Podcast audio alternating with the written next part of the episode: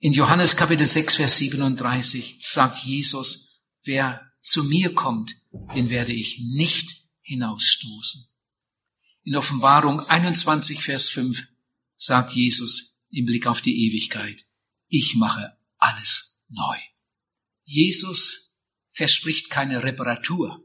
Das wäre auch schon gewaltig. Aber er verspricht keine Reparatur, sondern er verspricht neues Leben. Der Apostel Paulus sagt, ist jemand in Christus, so ist er eine neue Kreatur. Man könnte genauso gut sagen, ist jemand bekehrt, ist jemand wiedergeboren, hat jemand sich für Jesus entschieden, hat jemand Jesus im Glauben aufgenommen. Ist jemand in Christus, so ist er eine neue Kreatur, eine neue Schöpfung. Das Alte ist vergangen, Neues ist geworden. Jesus verspricht neues Leben. Unser altes Leben, das wir vor der Bekehrung geführt haben, vergleicht die Bibel mit einem schmutzigen Kleid. Und das neue Leben mit einem neuen Kleid, dem Kleid der Gerechtigkeit. Ihr lieben Neubekehrten, als ihr euch bekehrt habt, gestern Abend oder vorgestern oder wann es auch war, als ihr euch bekehrt habt, da habt ihr euer ganzes altes Leben Jesus gebracht. Wie ein schmutziges Kleid. Ihr habt nicht nur den schmutzigen Kragen gebracht oder den Saum oder den Gürtel oder irgendein Stück, die Knöpfe, den Reißverschluss, sondern ihr habt das ganze alte Kleid ausgezogen und habt das ganze alte Kleid komplett Jesus übergeben. Und er hat das nicht in die Waschmaschine gesteckt und zurückgegeben, sondern er hat es weggenommen und das kommt nie wieder. Das ganze alte Leben hat er euch weggenommen, das kommt nie mehr zurück. Und er hat euch ein neues Kleid, ein neues Leben gegeben. Mit anderen Worten, ihr habt euch bekehrt, habt das Alte abgegeben, ihr habt Jesus aufgenommen und jetzt seid ihr wiedergeboren und dürft mit Jesus in einem neuen Leben wandeln. 1. Johannes 1, Vers 9 steht, wenn wir unsere Sünden bekennen, dann ist er treu und gerecht und vergibt uns alle unsere Sünden. Oh, wie oft habe ich gefragt im Seelsorgerraum, hast du das verstanden? Hast du das verstanden? Du auch. Meinst du das ehrlich? Bereust du deine Sünde? Tun sie dir leid? Möchtest du Vergebung? Wenn wir gleich zusammen beten und du sagst, Herr Jesus, ich bringe dir jetzt mein altes Leben, meine Kindheit, meine Jugend, meine ganze Vergangenheit. Ich sage die Wahrheit. Ich bereue meine Schuld. Ich bitte dich jetzt um Vergebung. Bitte vergib mir alles. Ich habe einige Male gefragt, willst du das wirklich? Meinst du das ehrlich? Und du hast gesagt, ja, und dann haben wir gebetet. Du hast dein altes Leben Jesus gebracht und er hat dir vergeben. Und dann steht in, Johannes Kapitel 1, Vers 12, wer Jesus Christus im Glauben aufnimmt, wird wiedergeboren, wird ein Gotteskind. Und das habe ich auch alles erklärt. Und dann haben wir gebetet und ich war dein Zeuge, der ganze Himmel war dein Zeuge und noch einige andere Zeugen waren da. Du hast in deinem Gebet, du hast es mir zwar nachgesprochen, aber das war in dem Moment ja dein Gebet, nachdem du deine Sünden abgegeben, Jesus um Vergebung gebeten und ihm gedankt hast für Golgatha, für sein vergossenes Blut, für sein Erlösungswerk, für die Vergebung, hast du gesagt, Herr Jesus, und jetzt entscheide ich mich für dich. Ich habe schon viel von dir gehört, aber jetzt nehme ich dich auf. Komm in mein Herz. Ich entscheide mich jetzt für dich. Komm in mein Herz. Ich nehme dich jetzt auf. Ich will dein sein. Du sollst mein sein. Kannst du dich daran erinnern? Du hast Jesus aufgenommen. Du hast deine Sünden abgegeben und er hat dir vergeben. Du hast Jesus aufgenommen und jetzt darfst du es ganz fest glauben. Ich bin ein Gotteskind. Zwei Dinge geschehen, wenn ein Mensch gerettet wird. Immer diese zwei Dinge. Anders gibt es keine Errettung. Zuerst bringt der Mensch seine Sünde und der Herr nimmt sie weg und dann nimmt er Jesus Christus auf und er wird wiedergeboren. Er wird ein Kind Gottes. Seht mal, da ist ein Schein, fünf Euro. Das ist ein Geldschein, aber beide Seiten sind bedruckt. Stellt euch einmal vor, an dem Tage, als dieser Geldschein gemacht wurde, hätte irgendwas nicht funktioniert und auf der einen Seite wäre gar nichts drauf.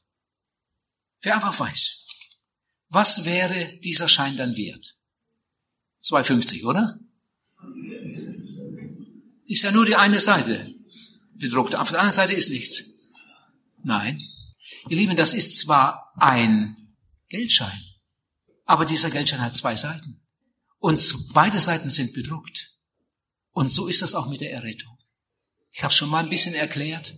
Oft werde ich gefragt, warum ich das immer so betone. Bekehrung und Wiedergeburt. Bekehrung und Wiedergeburt. Manchmal fragen mich Leute, ist das nicht dasselbe? Nein, das ist durchaus nicht dasselbe.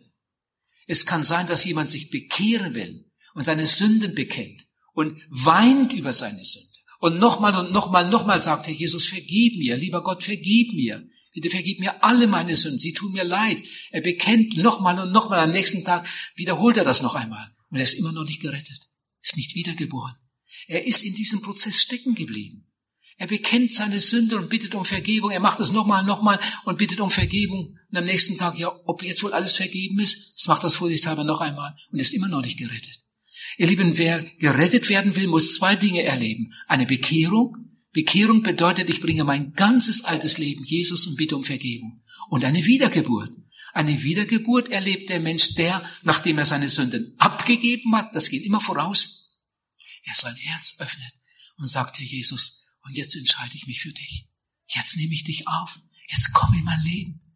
Wer wird wiedergeboren? Wer Jesus im Glauben aufnimmt. Nicht wer seine Sünden bekennt. Du kannst über deine Sünden weinen, tagelang, und bist immer noch nicht wiedergeboren. Wiedergeboren wirst du in dem Augenblick, wo du, nachdem du deine Sünden abgegeben hast und dafür gedankt hast, dein Herz öffnest und Jesus aufnimmst im Glauben. Komm in mein Herz. Ich entscheide mich für dich. Herr Jesus, ich nehme dich jetzt auf. Du wirst wiedergeboren zu einer lebendigen Hoffnung. Du wirst ein Kind Gottes. Und dann sagt die Bibel, das Alte ist vergangen seht, Neues ist geworden. Das alte Leben ist ausgelöscht. In Jesaja Kapitel 43 steht, denke nicht mehr an das Frühere zurück. Beachte das Vergangene nicht mehr. Ich habe etwas Neues getan. Schon tritt es in Erscheinung. Gewahrt ihr es denn nicht? In einem Lied singen wir, er hat alle meine Sünden von mir weggetan. In einem anderen Lied heißt es, nie mehr, nie mehr. Gott gedenkt der Schuld, nie mehr. Ich hatte mich bekehrt mit 20 Jahren, und äh, dann hörte ich von einem Jans-Team. Das Jans-Team, was ist das? Das ist eine christliche Gruppe, ein Missionswerk, Jans-Team. Und dieses Jans-Team kommt nach Hannover in die Niedersachsenhalle und wird dort eine Evangelisation haben. Äh, sowas kannte ich auch nicht. Und dann bin ich mit denen, die mich eingeladen hatten, nach Hannover gefahren. Und also das war ein gewaltiges Erlebnis für mich. Zum ersten Mal im Leben in einer Evangelisation.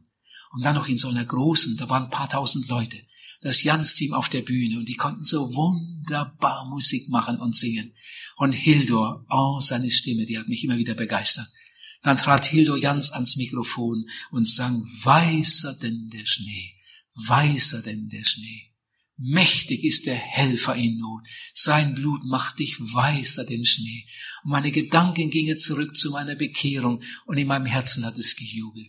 Genau das habe ich erlebt. Jesus hat mich gewaschen. Weißer, weißer bin ich denn der Schnee. Ich fuhr einmal durch die Schweiz zu einer Evangelisation. Da fuhr ich durch ein Dorf und in dem Dorf war ein Misthaufen direkt an der Straße. Das gibt es öfter in der Schweiz. Und es gibt Schweizer Bauern, die, die haben Misthaufen, das sind richtige Kunstwerke. Die, die, schieben den Mist auf den Haufen rauf und dann liegt da nicht einfach so ein Haufen, sondern der ist so schön wie ein Würfel. Und richtig schön gerade und am Rand wird das dann so gedreht. Mit der Mistgabel, den Stiefel tritt er darauf und dann dreht er das um. Wenn man das von draußen aus, ansieht, sieht das aus, als wäre das alles geflochten. Und so einen schönen Misthaufen hatte er. Und ich habe mich darüber gewundert, aber habe dann gedacht, naja, wieso der nun direkt an der Straße ist, das? Aber der hatte wahrscheinlich hinten so wenig Platz, wenn der den Mist wegfahren wollte, dann stand der Ackerwagen so halb auf der Straße und dann hat er das aufgeladen. So, nun, ich hatte das gesehen, war weitergefahren und als ich dann von meinem Dienst zurückkam, es war Winter, kam ich wieder durch das Dorf und habe ich mich wieder daran erinnert. Hab ich gedacht, hier war doch irgendwo dieser interessante Misthaufen. Und, und als ich dann da war, wisst ihr, was da war? Ein wunderschöner weißer Würfel. Es hatte geschneit. Es hatte geschneit. Es war richtig schön gerade und überall in diesem Geflecht alles einfach Schnee. Man sah nur noch einen weißen Würfel. Und als ich das da sah, da musste ich an diese Bibelstelle denken. Weißer denn der Schnee. Weißer denn der Schnee. Unseren ganzen Mist hat Jesus einfach zugedeckt. Ja, die Bibel geht noch weiter. Die Bibel sagt, dass Gott das alles ausgelöscht hat und nie mehr daran denken will. Ihr Lieben, unser altes Leben haben wir abgegeben bei der Bekehrung.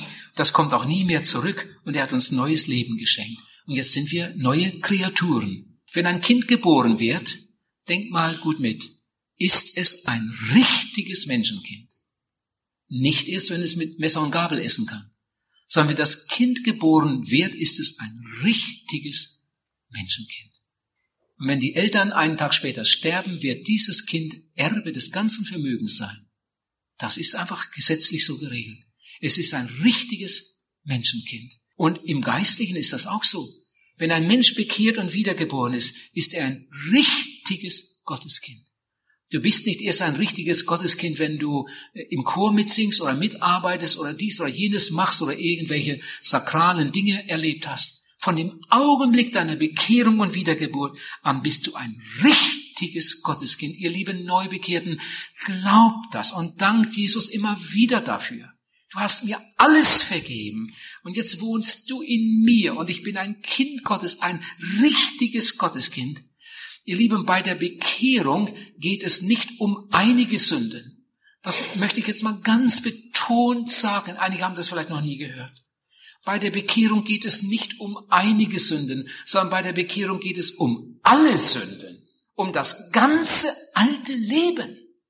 Wenn ein Mensch sich bekehrt, wenn das wirklich echt und ehrlich ist, dann werden ihm in diesem Augenblick alle Sünden vergeben, die er bis zu dieser Minute getan hat. So etwas gibt es nicht, dass einem Menschen bei der Bekehrung 50 äh, Prozent der Sünden vergeben werden oder 80 Prozent oder 90 oder 95. So etwas gibt es nicht. Entweder deine Bekehrung war echt und Jesus hat dir alle deine Sünden vergeben und du hast keine einzige mehr. Oder deine Bekehrung war nicht echt und Jesus hat dir überhaupt keine Sünde vergeben. Bei der Bekehrung geht es um das ganze alte Leben bis zu dieser Minute. Und wenn du das gemacht hast, hast dein altes Leben abgegeben, hast Jesus aufgenommen, bist du ein Kind Gottes und du darfst wissen, alle meine Sünden sind mir vergeben. Und du musst von dieser Minute an nie mehr eine Sünde bekennen, die du vor deiner Bekehrung getan hast. Und ich bin oft so traurig darüber, dass viele das einfach nicht begreifen können.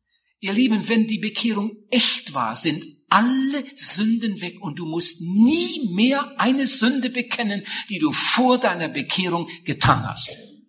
Aber es kann sein, dass deine Sünde irgendwelche Folgen hatte und Gott möchte, dass du, dass du das in Ordnung bringst.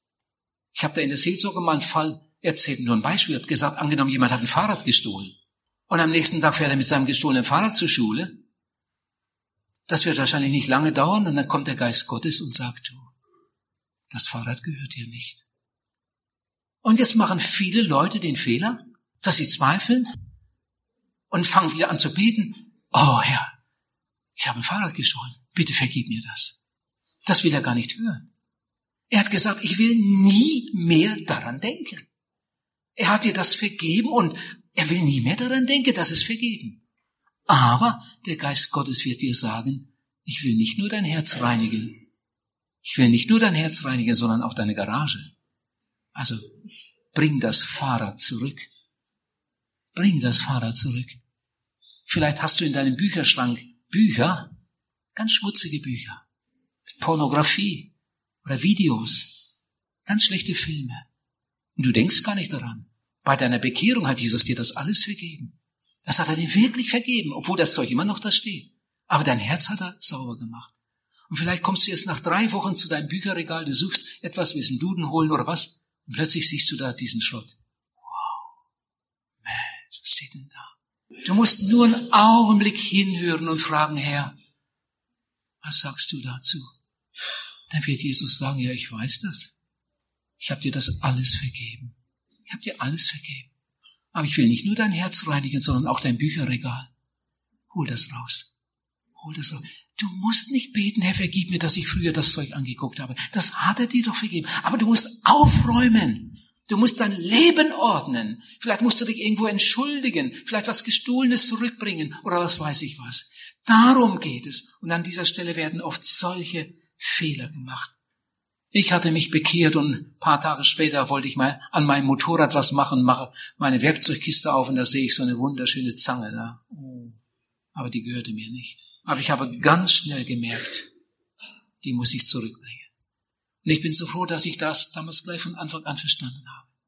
Und ich konnte sagen, Herr Jesus, ich danke dir, dass du mir das vergeben hast. Du hast mir ja alles vergeben. Aber jetzt gib mir Weisheit, gib mir Kraft, zeig mir, wie ich das machen soll.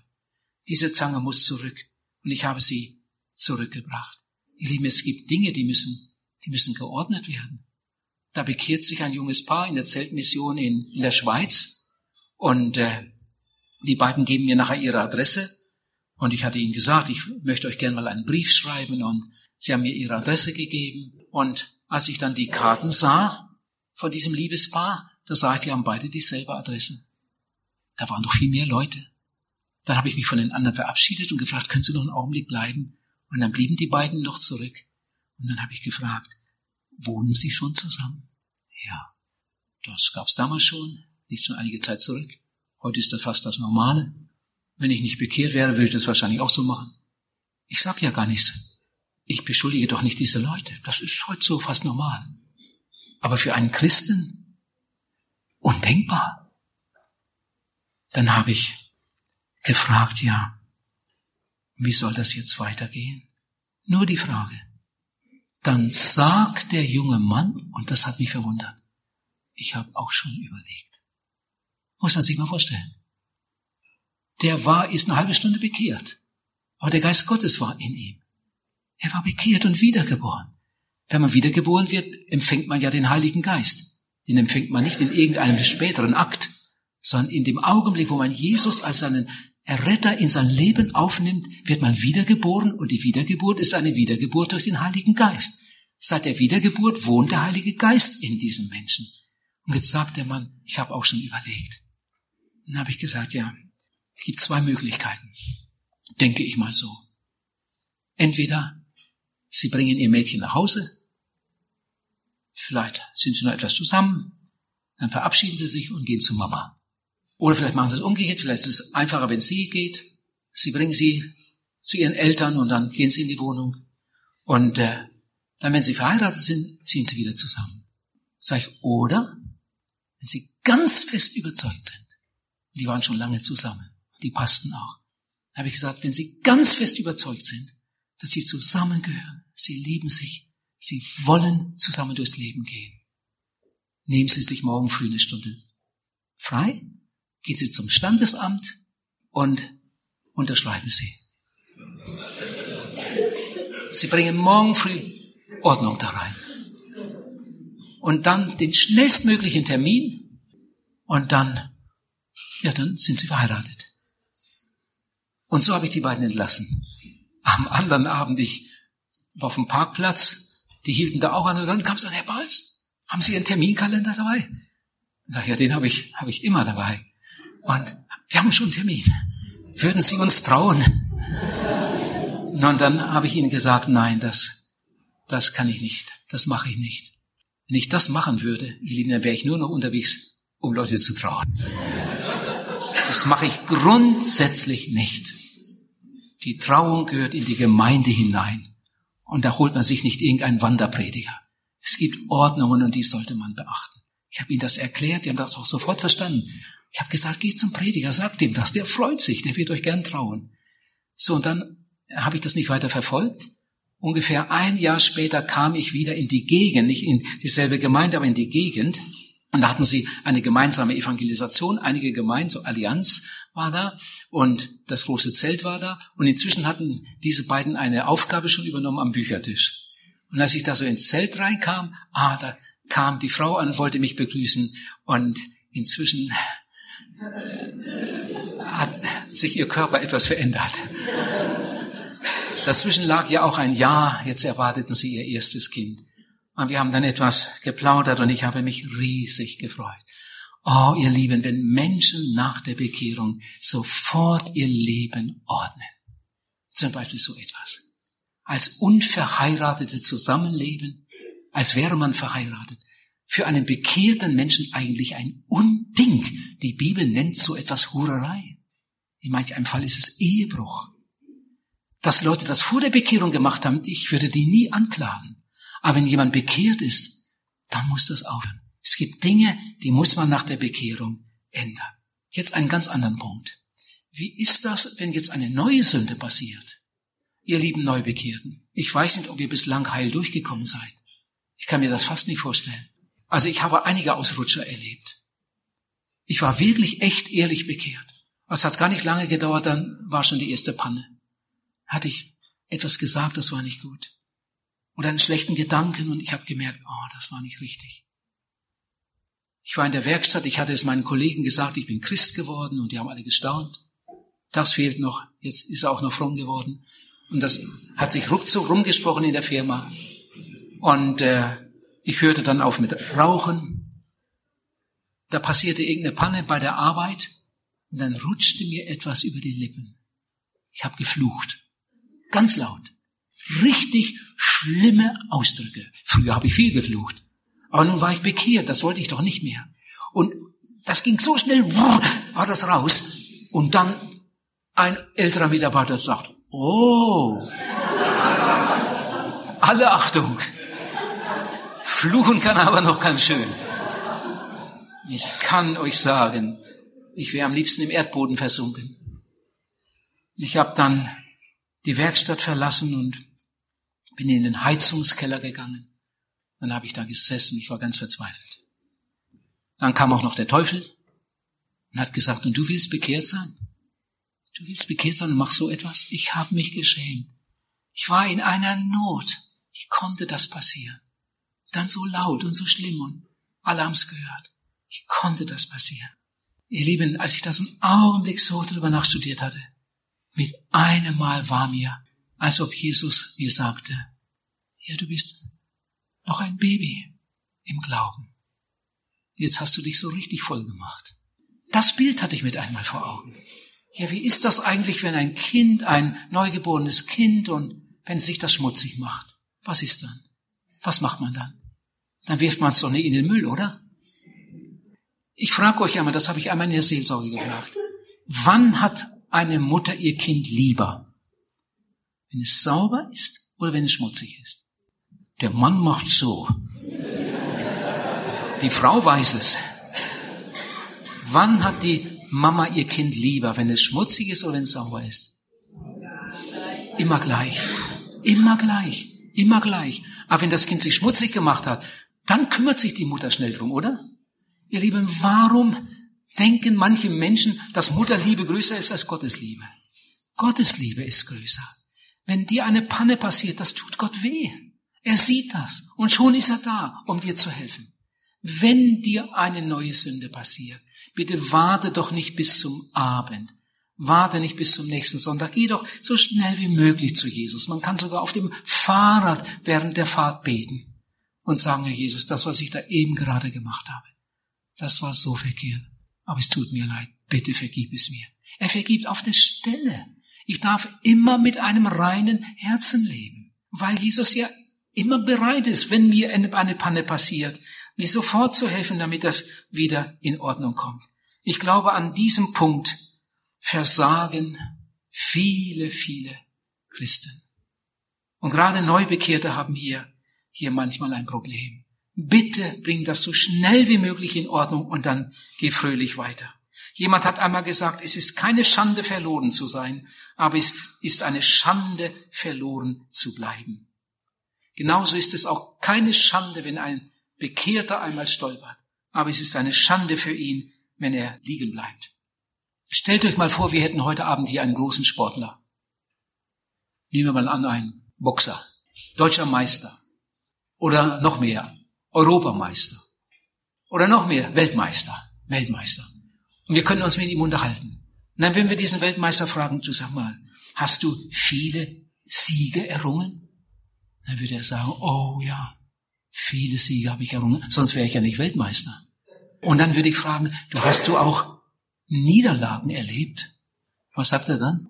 Oh ja, einige Male wurde ich K.O. geschlagen und lag bewegungslos im Ring. Er hat sogar ganz schlimme Niederlagen erlebt. Ja, wie konnte der denn Weltmeister werden? weil er immer wieder aufgestanden ist und immer wieder weiter trainiert hat und weiter gekämpft hat. Ihr Lieben, Gott will, dass wir trainieren. Gott will, dass wir kämpfen. Und Gott will, dass wir siegen. Das ist sein Wunsch für dein und mein Leben. Aber bitte kämpfe nicht in eigener Kraft, das geht nicht, sondern kämpfe in seiner Kraft.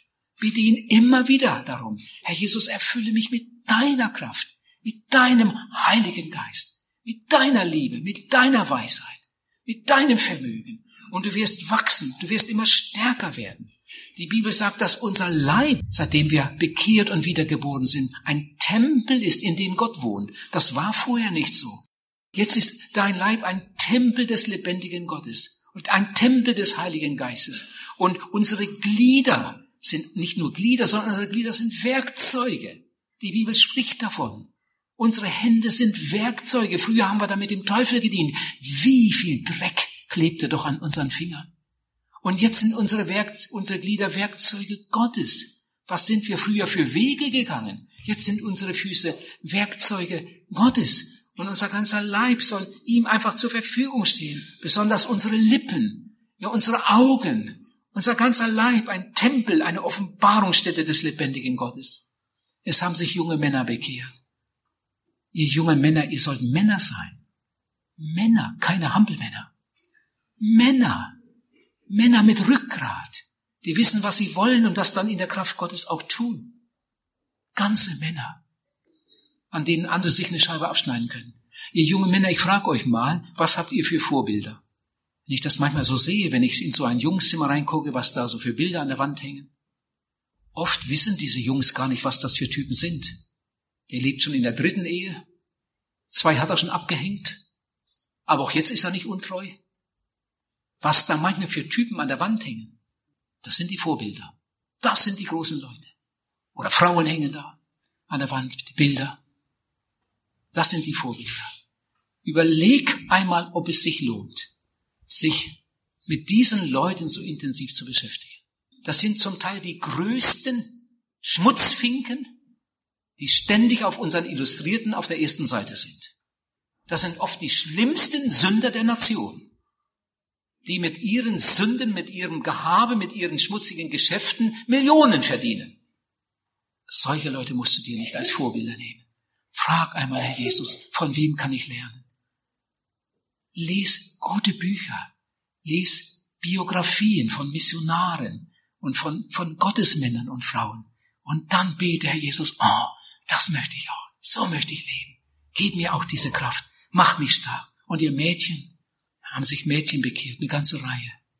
Ihr Mädchen, bitte denkt daran, euer Leib ist ein Tempel des lebendigen Gottes. Euer Leib ist kein Spielzeug lüsterner Männer, sondern euer Leib ist eine Wohnung Gottes.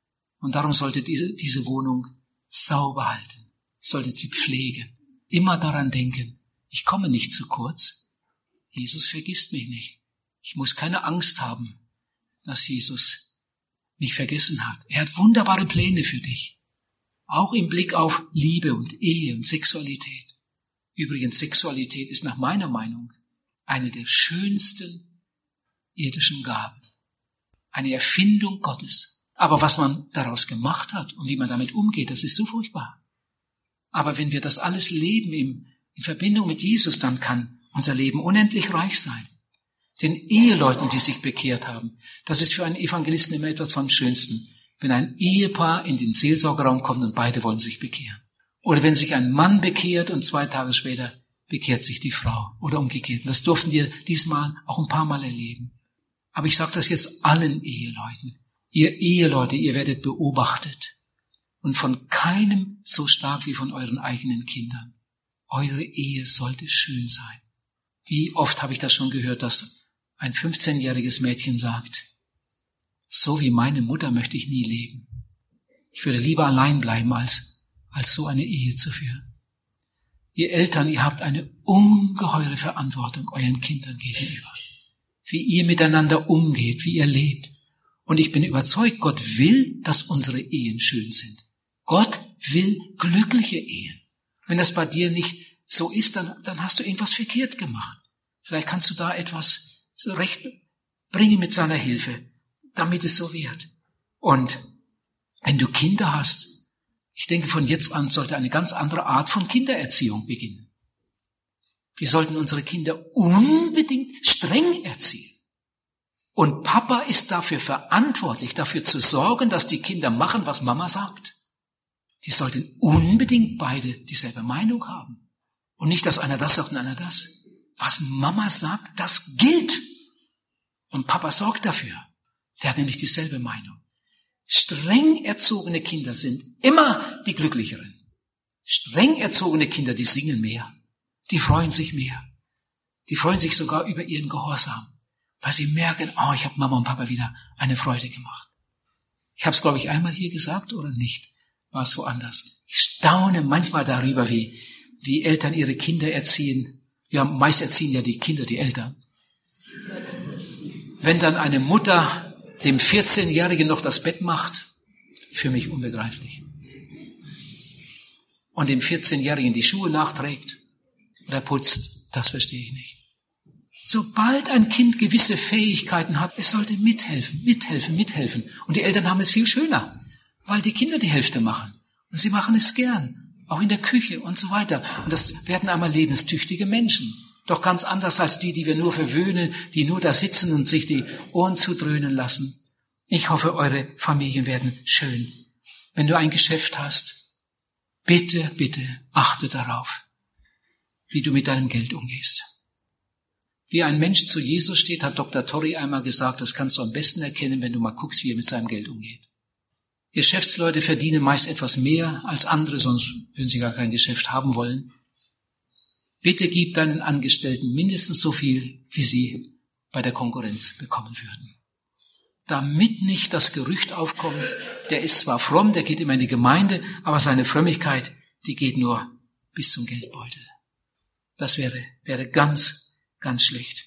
In der Bibel steht, den Satz liebe ich so.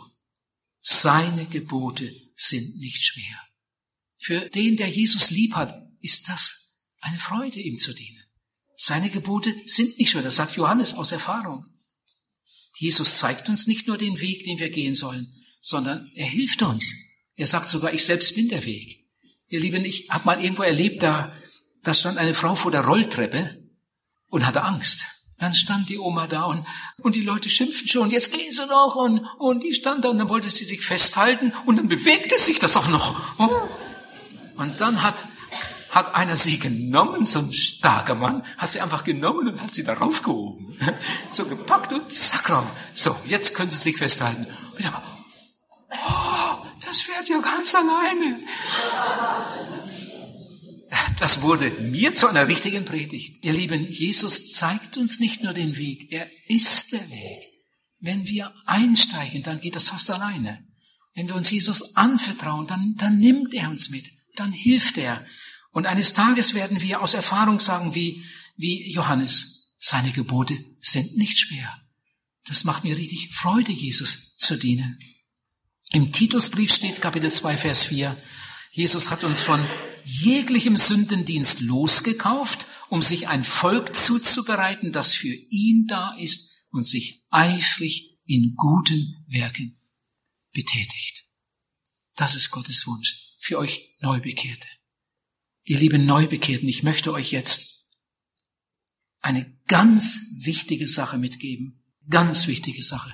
Das ist jetzt das Wichtigste für euch. Drei Vorschläge, oder drei Ratschläge. Noch genauer.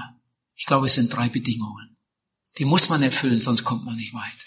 Drei Bedingungen. Wenn man bekehrt ist, dann ist man ein Gotteskind, aber dann ist man ja noch nicht im Himmel. Jetzt müssen wir ja noch ein ganzes Stück gehen.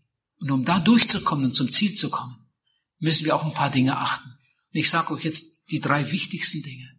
Drei Bedingungen, die, die müsst ihr ernst nehmen, sonst geht das nicht. Ich will das mal mit einem Bild erklären. Stellt euch einmal vor, wir wollten hier einen Pavillon bauen. Einen riesigen Pavillon. Ein Dach, 25 Meter Durchmesser oder noch größer. Und das ganze Dach ruht auf drei Säulen. So. Für eine Ausstellung. Darunter sollen dann nachher die Stände aufgebaut werden und so weiter und so weiter.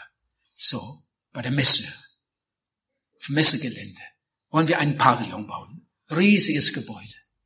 Und das Ganze ruht auf drei Säulen. Das sind starke Säulen. Der Statiker hat das gut berechnet. Stahlbeton. Und da oben drauf liegt diese riesige Platte. Jetzt pass auf.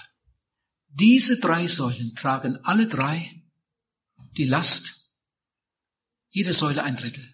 Alle drei Säulen sind gleich wichtig. Wenn einer fragen würde, welche Säule ist die wichtigste, ja, die sind alle drei gleich wichtig. Wenn eine Säule zerstört wird, fällt die ganze Geschichte zusammen. Und wenn die andere Säule zerstört wird, das gleiche. Diese Säulen sind alle drei ganz wichtig. Sie tragen dieses riesige Dach. Und jetzt zeige ich euch drei Säulen für euer Glaubensleben. Wenn du zum Ziel kommen möchtest, musst du diese drei Dinge ernst nehmen. Das erste, die Bibel. Lies deine Bibel. Bibellesen ist wichtiger als beten. Wenn du die Bibel liest, redet Gott mit dir. Wenn du betest, redest du mit Gott. Ich glaube, Gottes Reden ist noch wichtiger als unser. Lies deine Bibel und lies sie bitte jeden Tag. Bitte mach das. Wenn es nur ein paar Verse sind. Aber such dir nicht nur die, die dicken Verse raus, die dick gedruckten, sondern fang einfach bei Matthäus 1 an und lies einen Abschnitt bis zur nächsten dicken Überschrift. Zum Beispiel. Oder nur die Hälfte davon. Aber lies. Dann machst du einen Strich mit dem Bleistift, Lesezeichen rein. Am nächsten Tag liest ein Stück weiter. Wieder ein Stück weiter. Und so gehst du langsam durchs ganze Matthäus-Evangelium durch. Und dann Markus und dann Lukas und dann Apostelgeschichte und so weiter. Johannes dazwischen. Und so liest du ganz langsam das Neue Testament durch. Später gehst du dann mal zu den Psalmen, aber gleichzeitig liest du auch im Neuen Testament. Und dann gehst du woanders, vielleicht fängst du ganz vorne in der Bibel an, aber gleichzeitig immer auch im Neuen Testament. Das Neue Testament ist ganz wichtig, da begegnet dir Jesus auf, auf allen Seiten. Und wenn du irgendwas nicht verstehst, ist doch kein Problem. Dann liest du einfach weiter. Ein Kind versteht in der Schule auch nicht beim ersten Mal gleich alles. Dann wird das wiederholt und so weiter. Lies deine Bibel. Gott redet mit dir. Und wenn du keine hast, bitte kauf dir eine. Nicht die Bibel der Oma, sondern deine Bibel. Lies deine Bibel. Du brauchst deine eigene Bibel. Ich habe euch Bibelstellen mitgegeben auf einem Zettel. Ich hoffe, ihr habt sie schon gelesen. Dann habe ich euch einen Bibelfernkurs mitgegeben. Den kann man ausfüllen. Bitte macht doch das. Bitte, bitte macht das. Ihr werdet so viel lernen. Und dann wird hier ab nächsten Freitag ein Bibelgrundkurs angeboten. Komm und mach daran mit. Und du wirst die Bibel lieb gewinnen. Das ist aber nur die eine Säule. Die Bibel. Lies deine Bibel. Die zweite Säule. Das Gebet. Bete jeden Tag. Bitte bete jeden Tag. Und wenn du betest, dann bete zu Jesus. Gerade jetzt in der ersten Zeit bete ganz viel zu dem Herrn Jesus oder zum Vater im Himmel und zu keinem anderen. Und der Heilige Geist will dir dabei helfen. Er will dich erinnern und so weiter. Bete zu Jesus Christus. Besonders in der ersten Zeit. Hauptsächlich zu Jesus Christus und zum Vater im Himmel. Und dank dir, Jesus, immer wieder dafür, dass du dich bekehren durftest, dass du ein Gotteskind bist und so weiter. Bitte bete niemals zu Maria oder zu einem Heiligen oder zu einem Engel. Bitte mach nie so etwas. Bete zu Jesus Christus oder zum Vater im Himmel. Ich hoffe, dass ihr alle einen Wecker habt. Manche Leute, die werden auch von selbst wach. Ich habe einen Wecker. Und den stelle ich jeden Abend neu weil ich jeden Abend anders zu Bett gehe. Dann gucke ich auf meinen Wecker, sieben Stunden, zack, da soll er klingeln. Manchmal habe ich auch nur sechs Stunden, weil ich zu spät ins Bett komme. Aber möglich, sieben Stunden. Wenn ich ins Bett gehe, stelle ich den Wecker, zack. Und ich habe so einen alten Wecker, da kann man in, in einer halben Minute den Wecker stellen. Man braucht nur so machen, dann hat man die richtige Stelle. Nicht so ein, wo man wer weiß, wie tippen muss und weiter. Viel besser, du hast so einen ganz einfachen Wecker mit großen Zahlen und dann zack, und wenn dann der Wecker geht, das habe ich hier am ersten Tag gesagt, dann stehe ich sofort auf. Wenn der Wecker geht, eine Minute später bin ich auf dem Weg ins Badezimmer. Immer, immer auch hier. Hier ging mein Wecker auch jeden Morgen. Wecker geht, Decke hoch, raus ins Badezimmer. Das habe ich mir angewöhnt vor Jahrzehnten und das ist für mich das Normale. Das ist einfach so. Ihr lieben Neubekehrten, wie wäre das, wenn ihr euren Wecker jetzt einfach so zehn Minuten früher stellen würdet? Von jetzt an. Was sind zehn Minuten? Wir haben 24 Stunden am Tag. Was sind zehn Minuten? Und am Morgen hast du zehn Minuten zusätzlich, liest etwas in der Bibel und betest. Ihr Kinder, ich hoffe, ihr habt einen Wecker. Ich hoffe, ihr habt einen Schreibtisch in eurem Schlafzimmer oder wenigstens eine Platte auf dem, auf dem Gestell, wo man sitzen und lesen kann. Ich hoffe, ihr habt eine vernünftige Lampe an eurem Tisch. Das sind so ein paar Dinge, die braucht man. Ein Tisch und eine Lampe und einen Stuhl und dann kann man etwas lesen und dann kann man beten. Lies deine Bibel, bet jeden Tag. Wenn jemand hier ist, der meint, er hat keine Zeit dafür, dann will ich dir zeigen, was man in kurzer Zeit beten kann. Angenommen, du wärst morgens so in Zeitnot. Du wolltest zum Gottesdienst oder was? Hast die Zeit verschlafen. Mensch, ist ja schon so und so. Kaum noch Zeit zum Frühstücken. Und jetzt bist du wirklich in Zeitnot. Aber du möchtest wenigstens kurz beten. Wenigstens kurz. Nehmen wir mal an, du würdest morgen früh nur eine Minute haben. Nur eine Minute. Und dann würdest du sagen, lieber Herr Jesus, ich danke dir ganz herzlich für die Nacht. Ich danke dir, dass ich wieder erwacht bin, dass du mir einen neuen Tag schenkst, dass ich leben darf. Ich danke, dass ich es hier so gut habe, dass du uns alles Nötige schenkst, zu essen und zu trinken, Kleidung, Wohnung und so weiter. Ich danke dir, dass ich mich bekehren durfte, dass ich jetzt ein Gotteskind bin, dass mein Name im Buch des Lebens steht. Ich danke dir, dass meine Schwester sich auch bekehrt hat, dass meine Eltern gläubig sind. Herr, segne die ganze Familie. Bitte segne den Gottesdienst, besonders den Prediger, dass er eine gute Predigt halten kann. Hilf, dass viele Leute kommen. Und das ist ein richtig schöner Gottesdienst wird. Segne auch die anderen Gemeinden in unserer Stadt. Herr, bitte segne alle, die sich in der Evangelisation bekehrt haben. Gib ihnen den Mut, dazu zu stehen. Herr Jesus, hilf überhaupt in dieser Stadt, dass noch viel mehr Menschen zum Glauben kommen. Ja, weltweit. Es gibt so viele Unbekehrte. Bitte hilf auch mir, dass ich für andere ein Vorbild sein kann und ein Segen sein kann und so weiter. Aber jetzt muss ich aber aufstehen. Amen.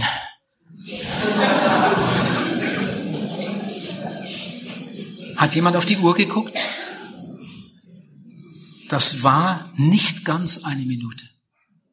Das war nicht ganz eine Minute. Also jeder müsste sich schämen, der sagt, dass er keine Zeit hat zum Beten. Wenn du Geschäftsmann bist und noch so viel zu tun hast, hast du nicht wenigstens eine Minute. Aber ich sage dir, wenn du jeden Morgen eine Minute betest, du wirst staunen, was dabei herauskommt. Und wahrscheinlich wirst du bald merken, eine Minute ist doch ein bisschen wenig. Ich würde gern etwas länger beten. Vielleicht betest du zwei Minuten. Vielleicht betest du drei Minuten. Manche beten noch länger. Ich bete viel länger, aber ich bin auch Prediger, das ist natürlich was anderes. Bitte lies deine Bibel jeden Tag.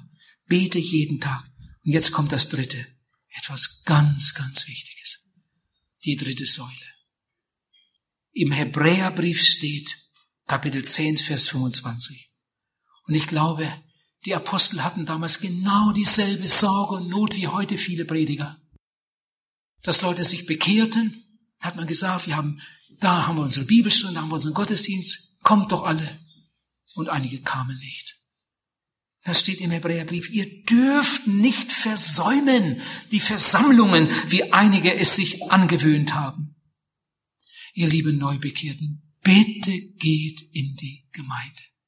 Bitte geht in den Gottesdienst. Keiner kann euch befehlen, wo ihr hingehen müsst. Aber bete darum. Jetzt frag doch einmal, Herr Jesus, wo möchtest du mich haben? Welche Gemeinde ist für mich? Zeig es mir. Vielleicht fragst du mal den, der dich eingeladen hat. Du, in welche Gemeinde gehst du denn? Wäre das auch was für mich? Und dann gehst du mit. Und dann hörst du mal den Gottesdienst und merkst du, Mensch doch, das gefällt mir hier. Hier werde ich in Zukunft immer hergehen. Und kann sein, dass du nach einem Vierteljahr wechselst, weil du mit einmal merkst, ja, die Gemeinde ist eigentlich näher und, und einiges würde mir eigentlich noch besser liegen. Aber bitte schließ dich einer Gemeinde an. Und zwar sofort. Nicht erst in zwei Monaten, sondern sofort. Ein Sonntag ohne Gottesdienst, das ist doch gar kein Sonntag. Ihr Lieben, ich wundere mich manchmal darüber, wie junge Leute, die bekehrt sind, die wiedergeboren sind und ja, das ist alles echt. Und dann frage ich, in welche Gemeinde gehst du denn? Dann sagt er, ja, ich gehe in die Jugendstunde. Die Jugendstunde ist doch nicht die Gemeinde. Die Jugendstunde ist ein Arbeitszweig der Gemeinde. Ich gehe in den Seniorenkreis. Der Seniorenkreis ist doch nicht die Gemeinde, das ist ein Arbeitszweig für diese Altersgruppe. Und so haben wir Kinder schon alles Mögliche. Aber am Sonntag trifft sich die Gemeinde, die ganze Gemeinde. Und da sollten alle Altersgruppen erfasst sein. Da sind dann auch die Jugendlichen dabei. Und für die Kinder macht man eine Kinderbetreuung für die ganz Kleinen, für die anderen eine Kinderstunde. Aber wir sind dabei, wir sind im Gottesdienst, ihr lieben Neubekehrten, bitte, bitte macht das. Es gibt Leute, die gehen irgendwo so in ein Grüppchen, da sitzen sie mit vier Leuten und, äh, und haben da ihre Sonderthemen. Ihr Lieben, solche Gruppen, wenn es nicht ein Hauskreis von einer Gemeinde ist, das ist ja in Ordnung. Aber diese Sondergruppen, die zu keiner Gemeinde gehören, die sich dann nur so mal in der Woche treffen, das sind oft Grüppchen, in denen einer sitzt, der sich nicht unterordnen kann. Deshalb geht er nicht in die Gemeinde. Wenn er nur regieren kann, wenn er nur andere belehren kann, dann ist er zufrieden. Egal, ob da jetzt drei Leute sitzen oder sechs. Wenn er nur der Chef ist, dann ist er zufrieden. Ihr Lieben, das sind so ungesunde Entwicklungen. Und das, das nimmt immer mehr zu bei uns. Wie viele solche kleinen Grüppchen irgendwo, und die wissen alles, die wissen alles besser, die kommen mit keinem aus und so weiter. Ihr lieben Neubekehrten, bitte geht in eine Gemeinde in eine bestehende Gemeinde. Muss keine neue gegründet werden. Es gibt genug. Geh in eine neue Gemeinde und, und da mach mit. Und der Herr wird dich da segnen und zum Segen setzen für andere. Jetzt noch etwas ganz Wichtiges. Ihr lieben Neubekehrten, warum habt ihr euch eigentlich bekehrt? Ihr habt euch doch bekehrt, weil ihr gerettet sein wollt. Ihr wollt nicht in die Hölle. Ihr wollt in den Himmel. Und ihr habt das erkannt, sonst hättet ihr euch ja gar nicht bekehrt. Ihr habt erkannt, wenn ich mich nicht bekehre, werde ich umkommen. Wenn ich nicht wiedergeboren bin, kann ich das Reich Gottes nicht sehen. Und darum habt ihr euch bekehrt. Und deine Angehörigen sind vielleicht noch nicht bekehrt. Ich habe manchmal so bei mir gedacht, wenn ein bekehrter Mensch nicht sofort anfängt, für Unbekehrte zu beten, hat er irgendwie nicht begriffen, um was es hier geht. Wenn du bekehrt bist und wiedergeboren bist und das glaubst, was in der Bibel steht, und dein Vater ist noch nicht bekehrt, dir muss doch jedes Mal das Herz bluten, wenn du an deinen Vater denkst. Vielleicht ist er sogar schon alt, vielleicht lebt er gar nicht mehr lange. Oder dein Opa, der hat vielleicht nur noch ein paar Monate. Wenn du an den denkst, muss dir doch das Herz bluten. Und darum können wir doch nicht anders, Herr Jesus, rette Papa. Bitte öffne ihm die Augen. Zeig mir, welche Kassette oder welche CD vielleicht für ihn richtig wäre. Zeig es mir, Herr Jesus. Gib mir die richtigen Worte. Natürlich dürfen wir nicht mit der Tür ins Haus fallen. Du kannst nicht einfach zu deinem Vater gehen und sagen, wenn du dich nicht bekehrst, dann kommst du in die Hölle. So kann man nicht mit dem Vater reden. Aber du weißt, dass es so ist. Und jetzt musst du irgendwie um die richtigen Worte bitten und ringen. Und ein Vorbild sein zu Hause. Vor allen Dingen für ihn beten. Und irgendwann kommt eine Veranstaltung oder irgendwo kommt da so ein Männertag oder was weiß ich, ein besonderes Programm. Du sagst, Papa, ich würde mich so freuen, wenn du einmal mitkommen würdest. Ich glaube, das wird dir gefallen. Und dann sitzt er da. Da sitzen Männer in seinem Alter. Er hört das Zeugnis und so weiter. Vielleicht bekehrt sich dein Vater schon in einigen Monaten oder in einiger Zeit. Ihr Lieben, betet für die Unbekehrten. Vielleicht bist du in einer Klasse, bist ganz allein in der Schulklasse, ganz allein bekehrt, die anderen alle nicht, der Lehrer auch nicht. Das muss dir doch wehtun. Was ist hier los? Warum sind die alle nicht bekehrt? Und jetzt fängst du an, für sie zu beten. Irgendwann gibst du einem mal eine CD oder ein interessantes Buch. Du lädst ihn ein zu dir nach Hause, hörst mit ihm zusammen eine CD, lädst ihn ein zur Jugendstunde oder was weiß ich was. Und in einigen Monaten ist vielleicht einer aus deiner Klasse bekehrt. Das muss doch unser Anliegen sein denn sonst gehen sie ja verloren. Gerettet sein gibt Rettersinn, so singen wir in einem Lied. Wir haben in dieser Evangelisation viel über den Menschen nachgedacht und haben gesehen, er ist verloren vom Sündenfall her. Wir haben viel über Gott nachgedacht und wir haben aus der Bibel gesehen, Gott ist ein Gott der Liebe. Gott will nicht, dass der Sünder in seiner Sünde sterbe, sondern dass er sich bekehre und lebe. Und damit das geschehen kann, hat der Vater im Himmel seinen Sohn in diese Welt gesandt.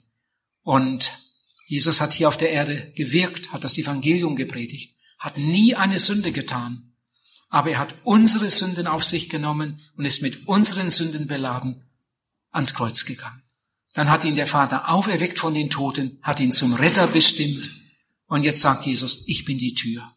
Wenn jemand durch mich eingeht, wird er gerettet werden.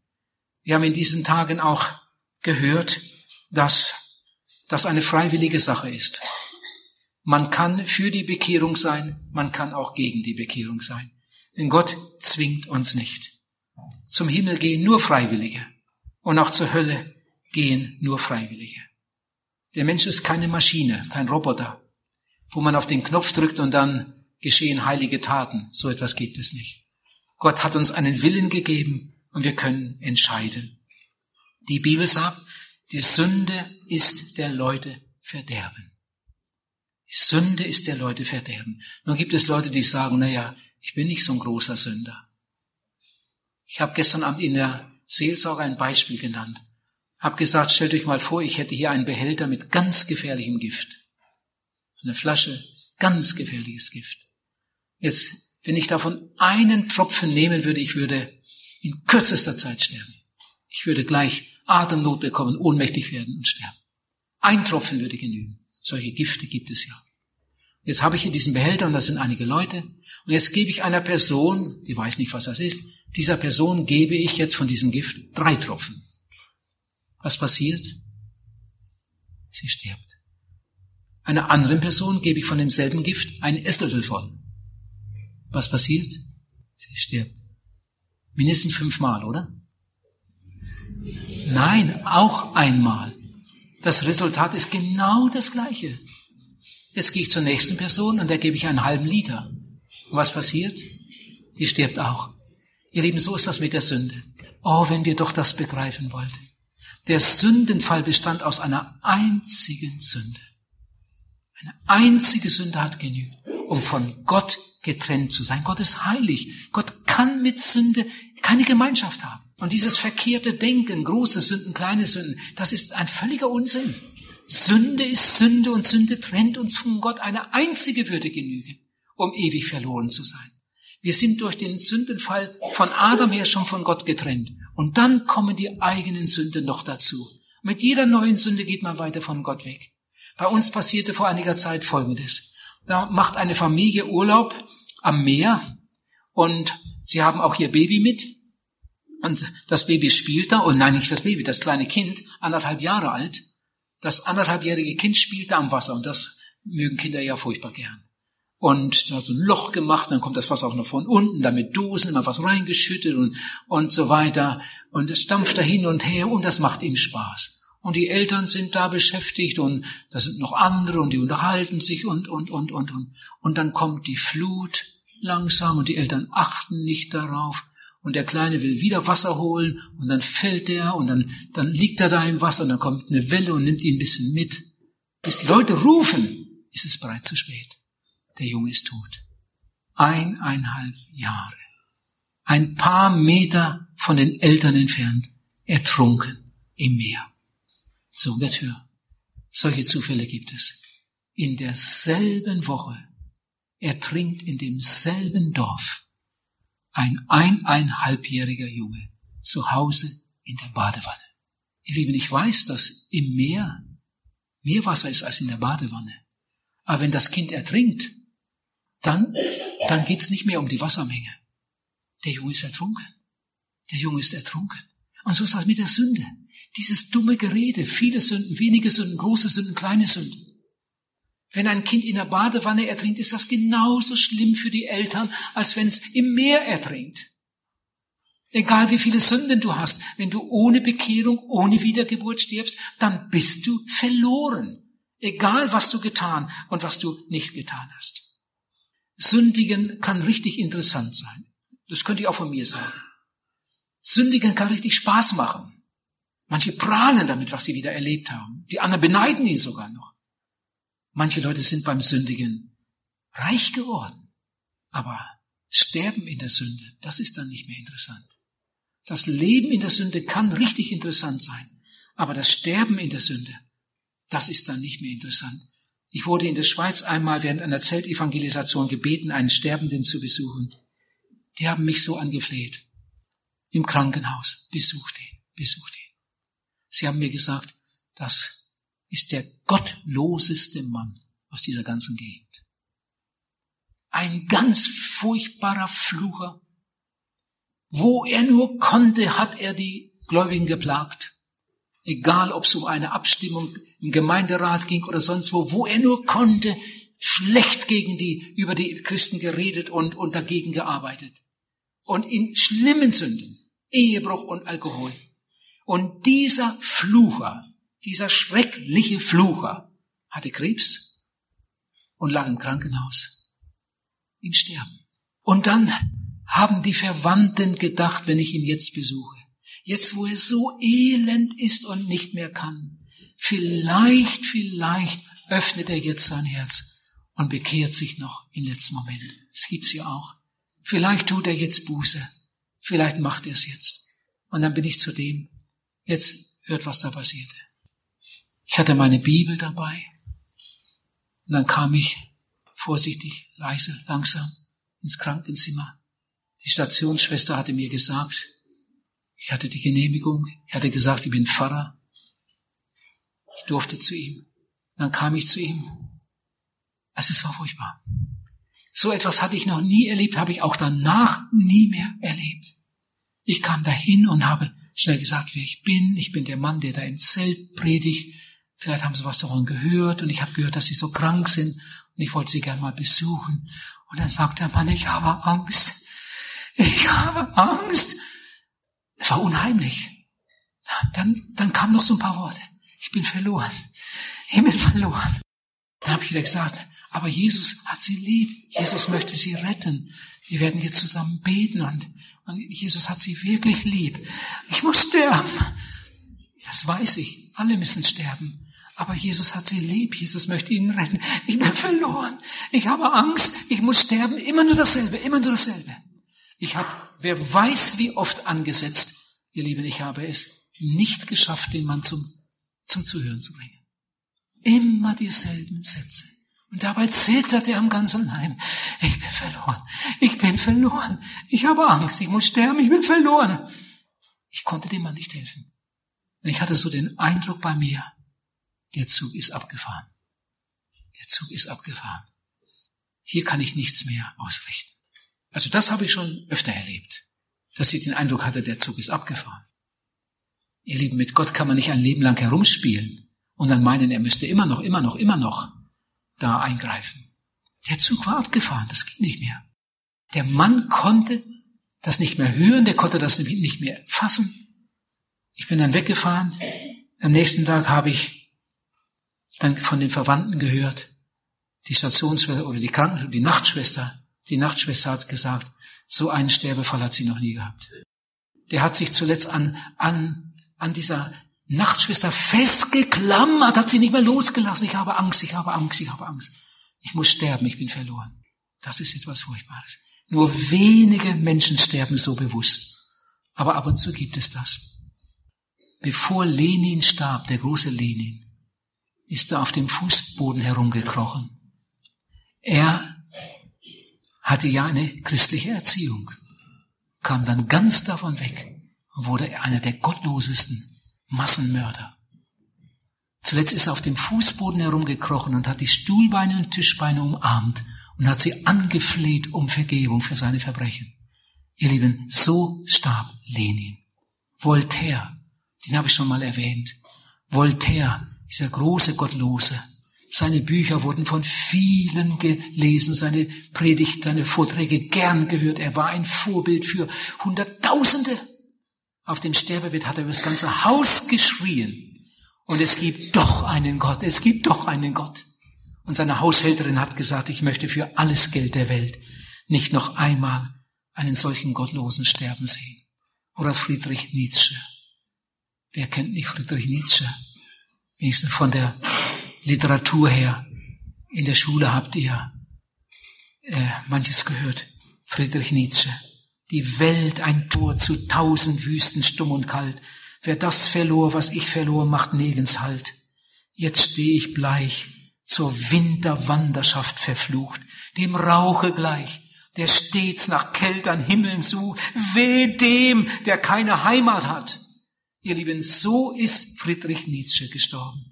Drei Tage vor seinem Tod hat er gesagt, wenn es wirklich einen lebendigen Gott gibt, bin ich der elendeste unter allen Menschen.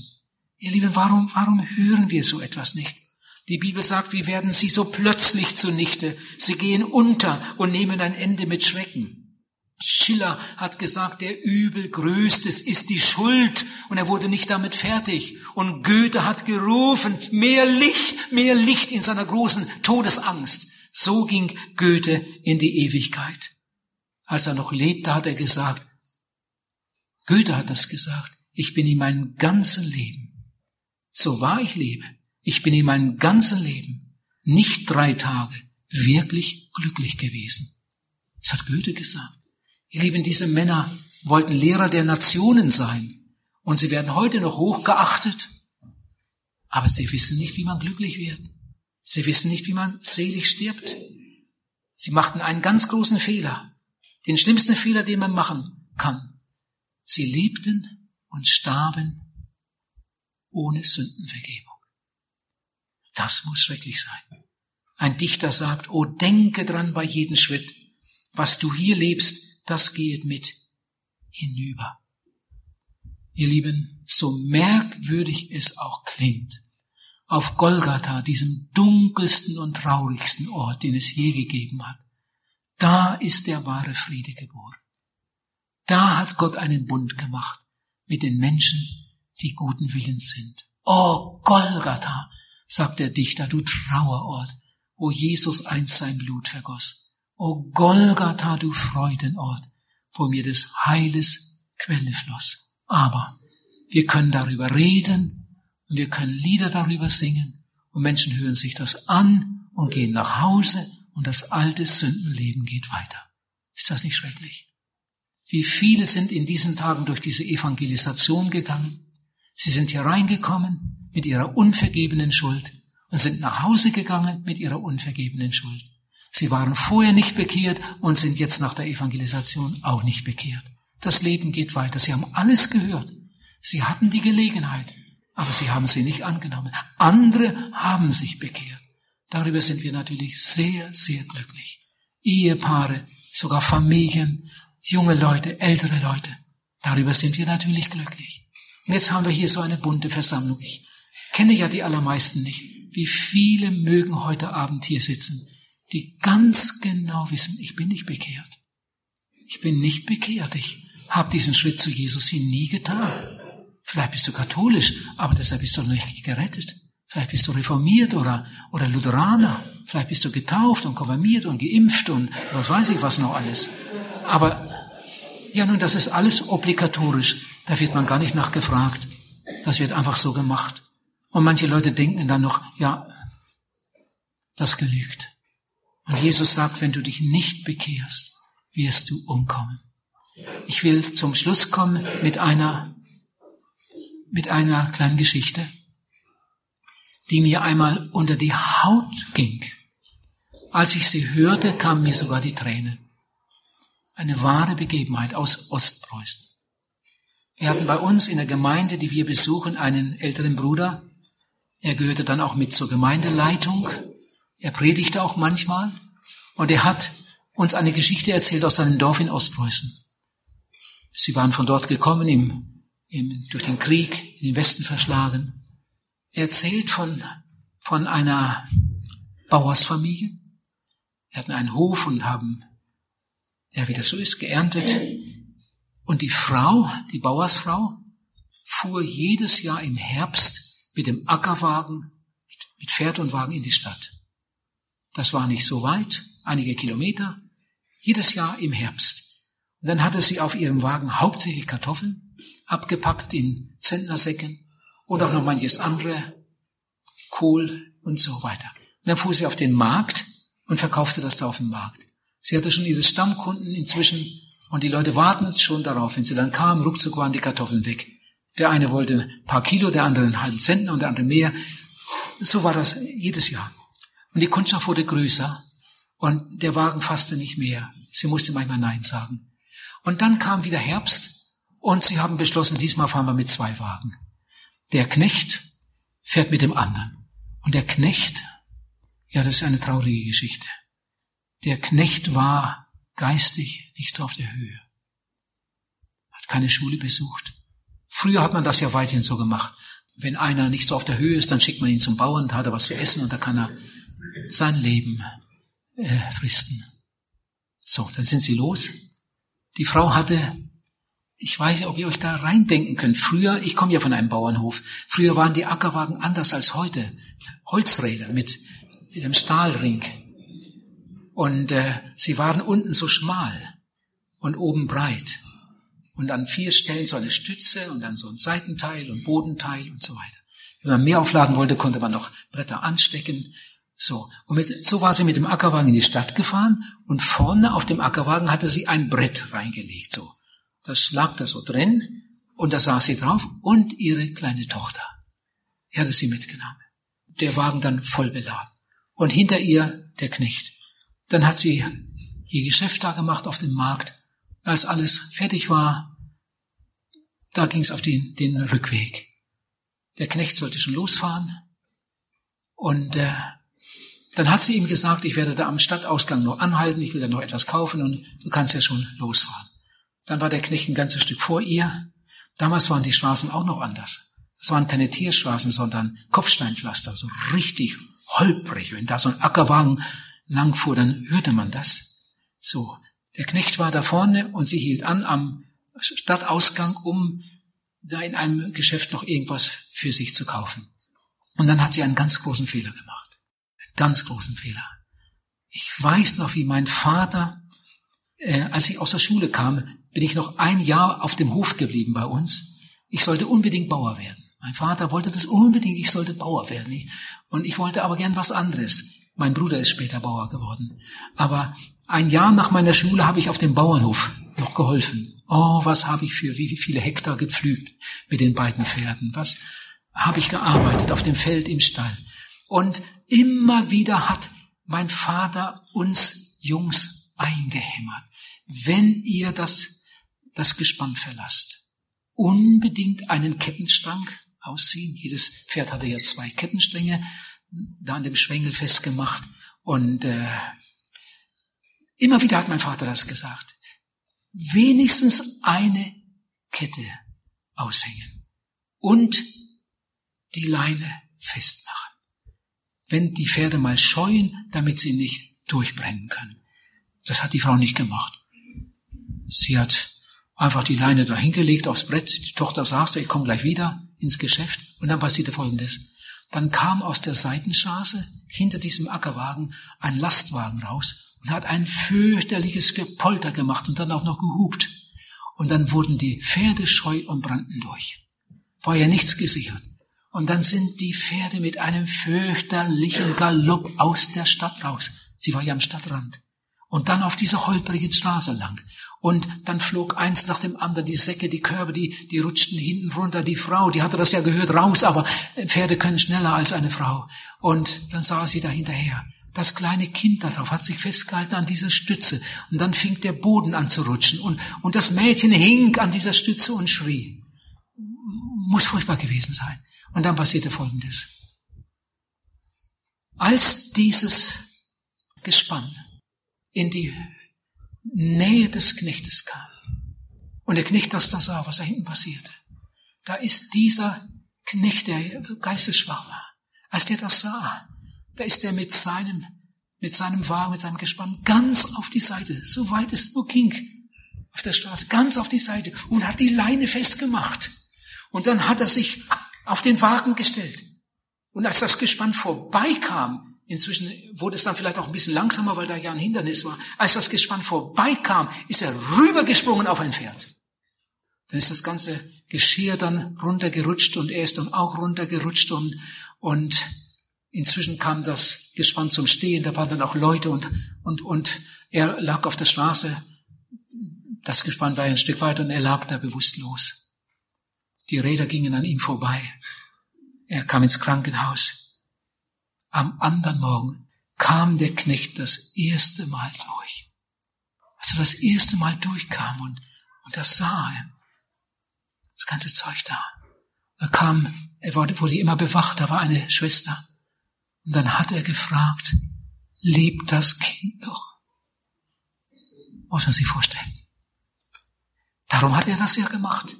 Er wollte das Kind retten, das da schreiend an dieser Stütze hing. Lebt das Kind noch? Sie konnten sagen, ja, das lebt noch. Sie haben ein großes Werk getan, aber der war schon wieder weg. Und eine ganze Zeit später kam der Knecht das zweite Mal durch, war richtig da. Und da hat er gefragt, waren Sie schon hier? Waren Sie schon hier? Wer? Der Bauer. Der Bauer oder seine Frau. Waren Sie schon hier? Vielleicht hat er gedacht, jetzt werde ich keine Schläge mehr bekommen. Jetzt werde ich's gut haben. Ich habe das Kind gerettet. Waren Sie noch nicht hier? Nein, die waren noch nicht hier. Er war schon wieder weg. Als er das dritte Mal durchkam, da ging gerade die Tür auf. Und dann hat dieser Schwerverletzte sich mit ganzer Kraft hochgerichtet und zur Tür geguckt.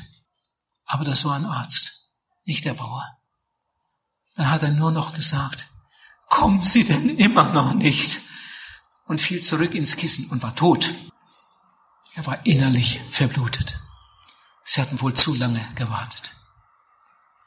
Ihr Lieben, diese Geschichte, die ist mir unter die Haut gegangen.